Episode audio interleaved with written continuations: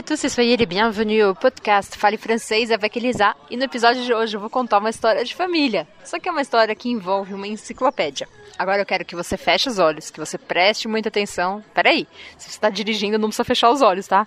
Mas que você preste muita atenção e respire. Porque eu vou contar a história 100% em francês. E o seu objetivo é tentar captar o máximo possível. Não se preocupe se você não entende tudo. Porque o mais importante é você ouvir muitas e muitas vezes. Até que você vá se acostumando com a sonoridade. Allez, on y va? Vamos lá? Je vais vous raconter l'histoire de l'encyclopédie Universalis. Mes parents ont toujours rêvé d'avoir une encyclopédie à la maison.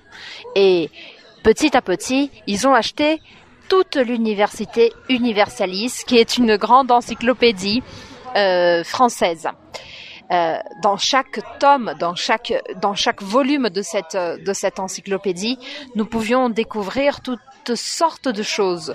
Et je me souviens que j'utilisais beaucoup cette encyclopédie pour euh, faire des, devoirs à la maison, pour euh, rechercher des choses, pour écrire des textes pour mes examens d'histoire, de langue française et pour préparer mes exposés quand j'étais à l'école.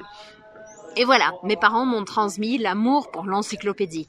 Mais voilà qu'un jour, un grand mystère est survenu à la maison. C'est-à-dire, un jour, nous étions partis en voyage et en rentrant, on a découvert qu'il manquait un tome de l'encyclopédie Universalis.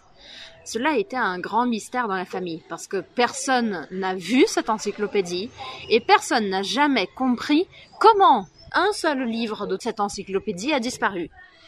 Bon, après quelques mois, mes parents ont décidé d'acheter sur internet le tome qui avait disparu.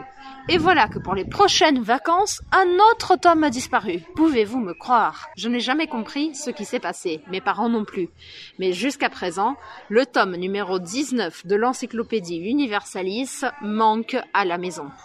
Voilà, essa história foi bem curtinha e é a oportunidade para você ouvir diversas vezes e treinar o seu, o seu francês e os seus ouvidos.